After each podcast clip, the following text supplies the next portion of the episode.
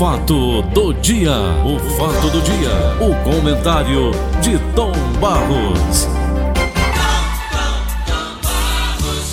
Bom dia, Paulinho. Bom dia, Tom Barros. Tudo bem, meu filho, com você? Se você adivinhar que camisa eu estou usando hoje, eu lhe dou mil reais. Aí tá difícil, né? Assim, a 5 quilômetros de distância. Mas eu vou dizer para você. Rapaz, eu vou botar vou aqui dar uma minha eu vou bola dar- de cristal. Vou lhe dar uma Azul. Agora. O que, que tem escrito no peito? Aí eu tenho que botar outra bola de cristal. Vai. NASA. Rapaz! Pelo amor de Deus, Tom. Vixe! Pegue aqui, Tom. Meu Deus. Os mil reais. Foi o Mateuzinho que soprou pra mim pela interna. Ah, uma égua. Rapaz, ontem eu vendo aquela lan- aquele lançamento lá da NASA. Hum.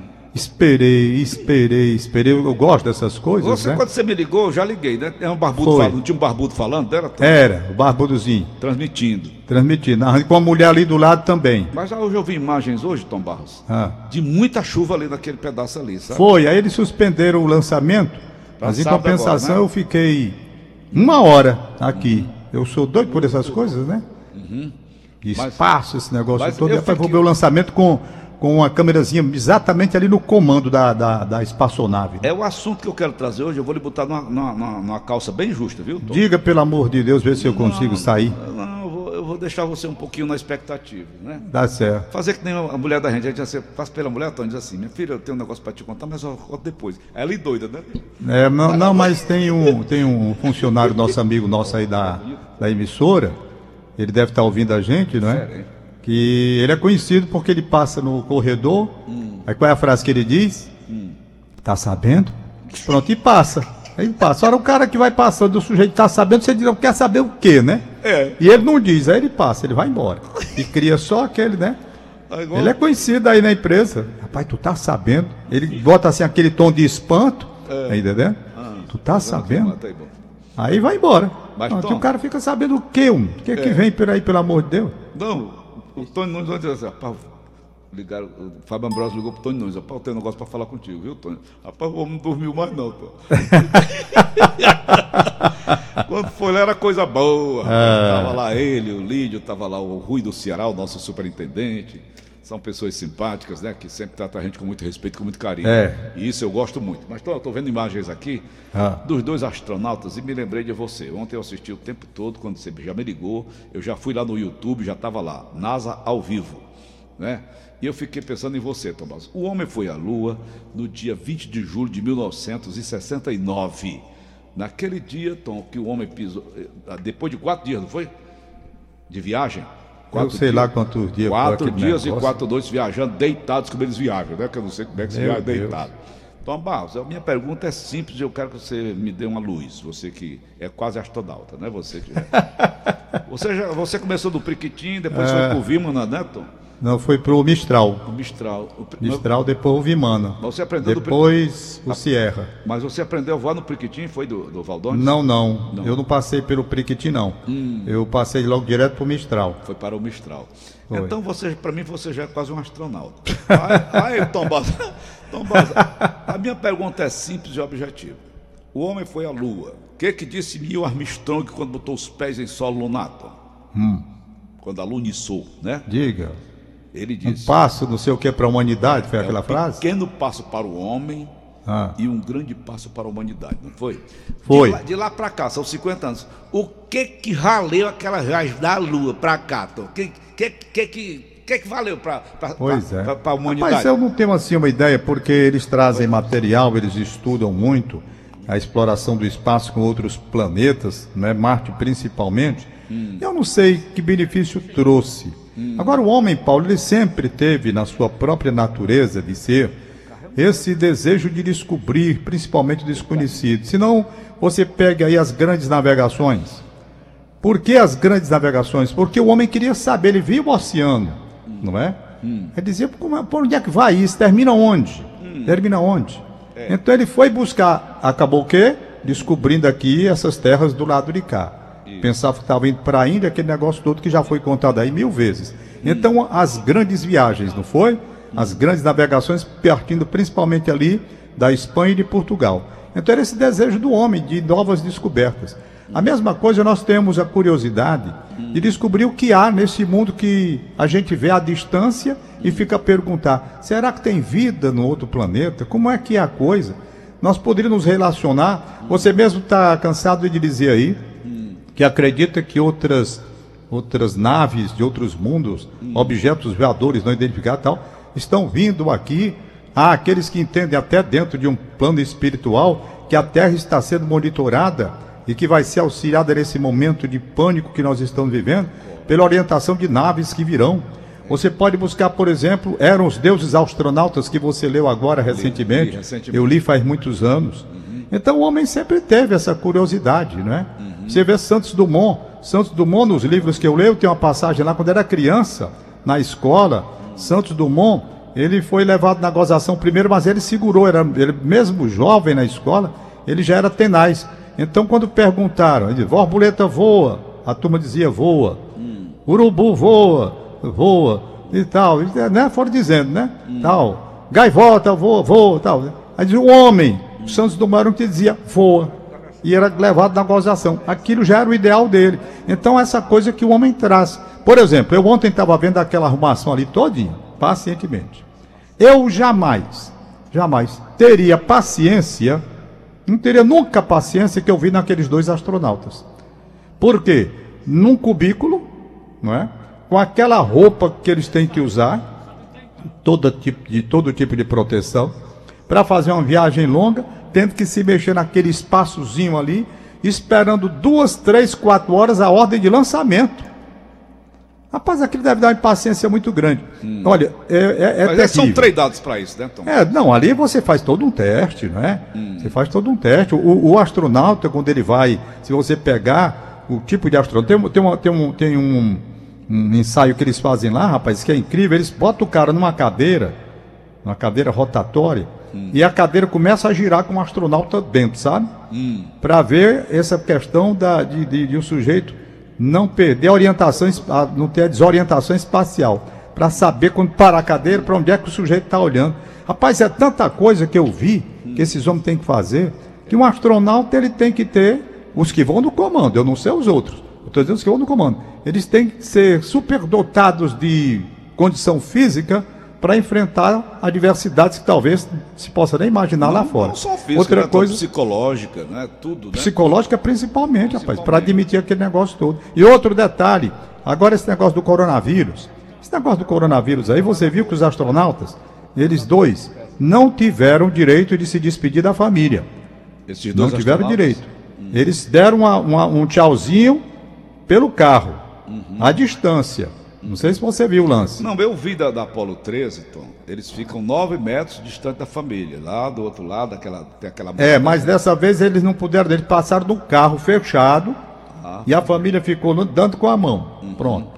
E Ari foi embora. Tu sabe que eles são totalmente descontaminados, né, Tom Barros? São descontaminados. Uhum. E quando voltam também tem que passar aquele perito que ninguém sabe porque que eles estão trazendo lá de cima. É. Agora eu quero saber se eles não estão levando o coronavírus lá para cima também, né? Não, eles são descontaminados. Tom.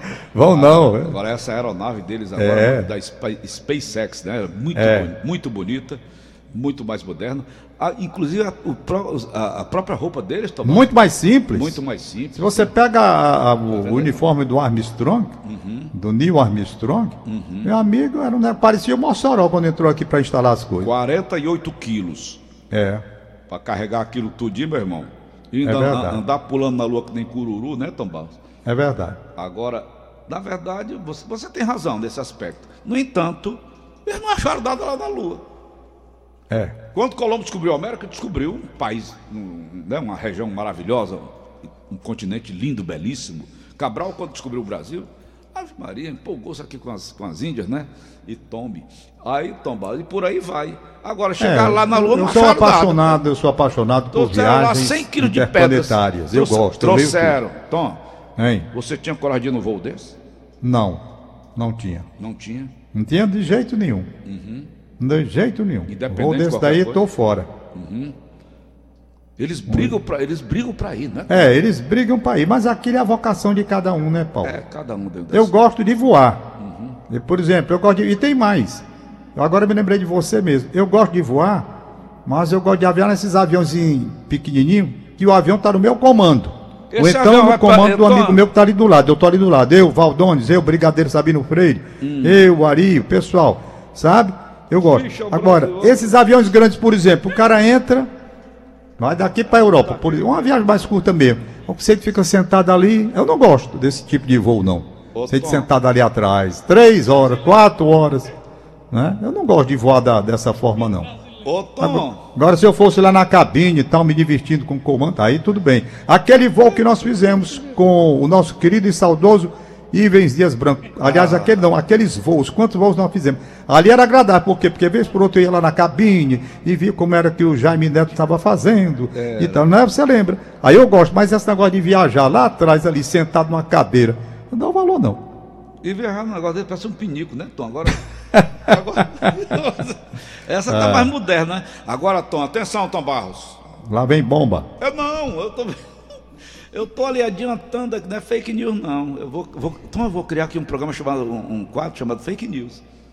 É? Tá a maior confusão aí do mundo, né? Fake News. Tá, tá, tá. Tom Barros, tá aqui, ó. Brasileiros na NASA dizem que o Brasil vai mandar um foguete para Marte em 2020. Pelo amor de Deus. Que- Quem você mandaria no foguete desses, Tom Barros? Relacione aí a sua lista, Tom. Pois não é? Nós temos um astronauta do Brasil, né? É, o Marco. Marcos Pontes, Marco. que é, que até. Marco Pontes, que é até ministro. Né? É. Então, bota ele, ele já tem experiência. Ele já tem experiência, né, Tom? Já voou. O centenário de Santos Dumont ele não foi? Essa nave de ontem vai ser agora sábado, três horas da tarde, né, Tom? Olha, É. três da tarde. Da Eu não vou ter mais paciência de esperar duas horas por aquele negócio, não. Não, mas você faça que nem eu. Eu vou destampar um, um litro de ouro de pá. Ah, Vou mandar a dona Joana fazer um tira-gosto. E vou ficar sentadinho também que nem eles. Eu, Paulo, agora eu tenho assim, uma visão com relação aos gastos que tem ali. Eu tenho um. Sabe? São bilhões de Eu vou dólares. dizer a você, eu vendo o mundo como está hoje, eu acho um absurdo a gente primeiro não pegar todo o dinheiro disponível no mundo para dar ao mundo que nós vemos, a terra que eu quero dizer, não é o mundo, mas a terra, aquilo que deve ser. Primeiro, o tratamento do planeta. Segundo, dar a todos os homens a dignidade de viver com seu trabalho, tirando o seu sustento. Quando isso daqui estivesse assim, no nível de respeitabilidade, onde as pessoas se olhassem não com ódio, não com rancor, mas com sentimento de solidariedade, de participação, o mundo regenerado na parte moral, sabe, na parte espiritual, o mundo regenerado, eu tenho certeza que as coisas melhorariam. Aí sim, sobrando dinheiro, você poderia buscar exploração lá fora. Por enquanto, eu entendo que esse gasto que se tem absurdo no mundo para construir objetos de guerra, revólver para matar o povo, sabe? Eu vi uma, eu vou tentar lembrar agora, um, Matéria acho urgente, que era Tom. uma ficção, Tá aqui, Tom. acho, sim. Brasil urgente. Brasil urgente. Brasileiros já estão se inscrevendo para fazer esta viagem a Marte num avião, num, num foguete fabricado no Brasil. Então, o problema não era voltar daqui, pra, daqui lá para cima, não. O problema é que vem de lá de cima para cá, Matheus. Ave Maria. Pois bem. Então, o que eu vejo? Então, o que eu vejo? Primeiro, regenerar, recuperar a terra, dar ao homem, todo ele que veio à face da terra, sabe, a dignidade de chegar e ter a condição de viver, tirando do seu próprio trabalho, do seu suor, para uma vida digna com a família. Então. Isso restabelecido, com momentos de, de, de paz no planeta. Aí você pega, quanto se gasta, Paulo, com armamento, fabricação de armas? Eu estava vendo, eu, eu, eu até fiquei assim tentando lembrar onde foi que eu li, e estou até chateado por isso. Puxa vida. Bom, mas eu sei a história, não sei bem como é não, mas eu, eu vou dizer mais ou menos o que eu li. Vá. né? Era o cara do outro planeta que vinha para cá. Certo? E quando ele chegava, ele pegava inclusive. Eu não sei de onde foi que eu vi isso, rapaz. Eu vou atrás, para amanhã te contar a história verdadeira. Eu vou apenas dar o que ficou na minha lembrança. Aí ele pega e fala. só o trailer, só o trailer. O rei aqui da terra. O cara disse, rapaz, quer comer a história aqui? O cara disse, não aqui na terra, tá aqui, Jesus Cristo. Vocês mataram. Tu- eu acho que você que contou parte dessa história aí. Paulo, Eu acho que foi você que contou. Vocês mataram o- aqui o Salvador. É assim, pregaram numa cruz? Não, foi, é o, vocês... foi o Marco Polo. Não, não foi aquela história do Marco Polo, não. Foi o mais recente, porque entram, os- entram os casos de agora. Tá entendendo? Sim, sim. Então ele pega aquela história do Marco Polo realmente, mas já atualizando para o momento de agora que nós estamos vivendo. Quer dizer então que vocês constroem, que aí entra o momento atual que eu estou dizendo. Quer dizer então que vocês estão construindo essas armas atômicas então, para colocar em risco o planeta onde vocês mesmos moram. Quer dizer, o cara apavorado. Né? Agora eu lembrei mais ou menos, é que hora como se. Pronto, eu lembrei. É como se o cara morreu e acordou, e acordou e voltou à Terra. Dormiu, voltou à Terra, pegou 50 anos depois, vendo essa arrumação de hoje. Sabe? O cara, rapaz, quer dizer que é assim, e quer dizer, a gente pergunta, que diabo é que a gente quer da terra, do povo? Olha, eu tenho uma amiga minha jornalista, é, chamada Rose Bezerra, muito inteligente, trabalhou comigo no Diário do Nordeste durante muitos anos. E um dia desse até eu me comuniquei com ela pelo WhatsApp, uma moça muito inteligente, mãe da Dara, essa menina. E há muitos anos, ela já saiu daí, tem bem uns 10 anos, eu acho. Eu estava com ela conversando, 8, 10 anos. Eu estava com ela conversando, ela estava com um livro lá. Ela lê muito. E ela disse: Olha aqui, Tom Barros, esse livro. E eu vi o livro, vi uma parte lá, e exatamente era mandando desacelerar o mundo. Sabe?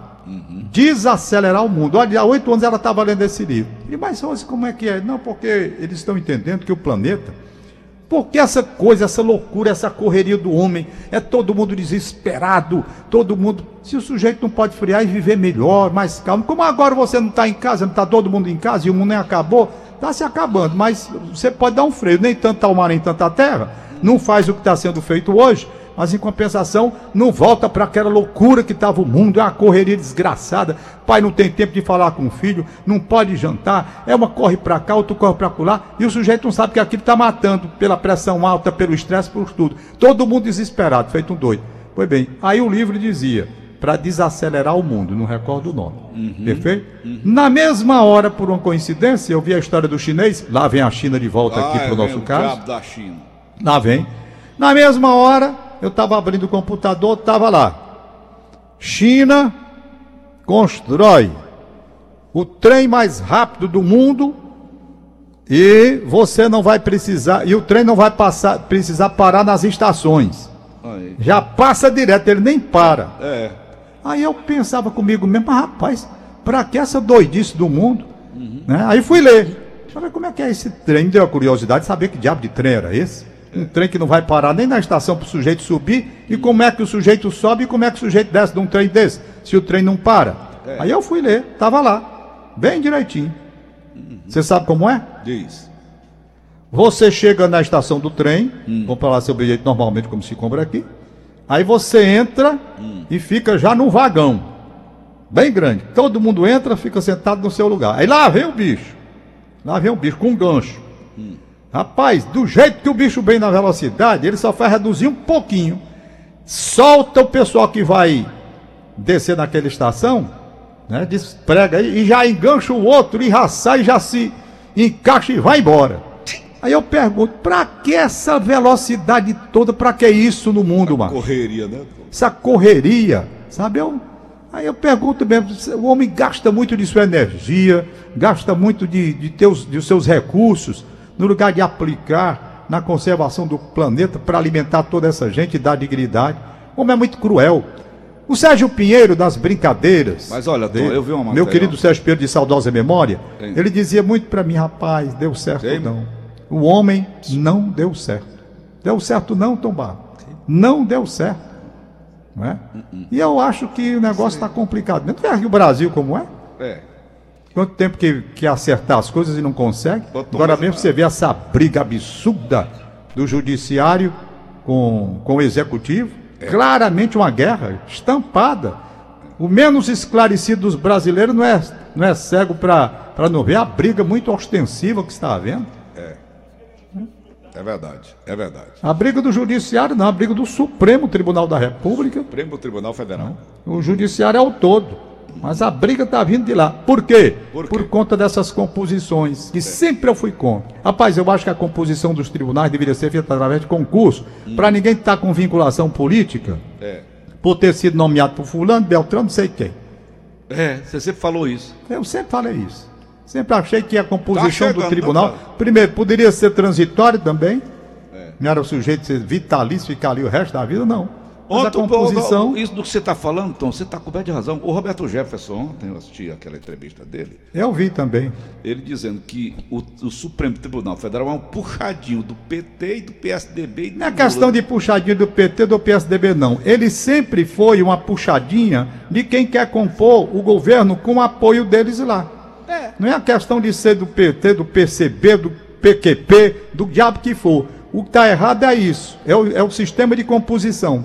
Você, para a formação dos tribunais, deveria ser feito através de concurso, porque aí não tinha ingerência de partido nenhum, sabe? Nem indicação de ninguém. Porque o problema é esse que acontece, é a vinculação que se faz. Fulano foi mandado lá pelo Temer. Fulano foi lá por fulano, fulano tal. Esse não obedeceu a lista tríplice é de quê? Esse Aí começa. juiz, faz a vinculação do, do, do ministro com aquele que o indicou. Ele vai votar, lá, ele é posto lá no Supremo. É para votar as matérias de acordo com a vontade de quem o indicou, ou é indicado para votar as matérias de acordo com sua consciência jurídica, com seu respeito, com a sua ética, com a sua formação. É. Não é? Mas sempre fica no ar. Tá Agora mesmo está aí. O, o Jefferson dizendo. Ah, porque de onde foi que veio o Ali- fulano? Veio não sei de quê, ligado? Alexandre. No dia desse era o outro, né?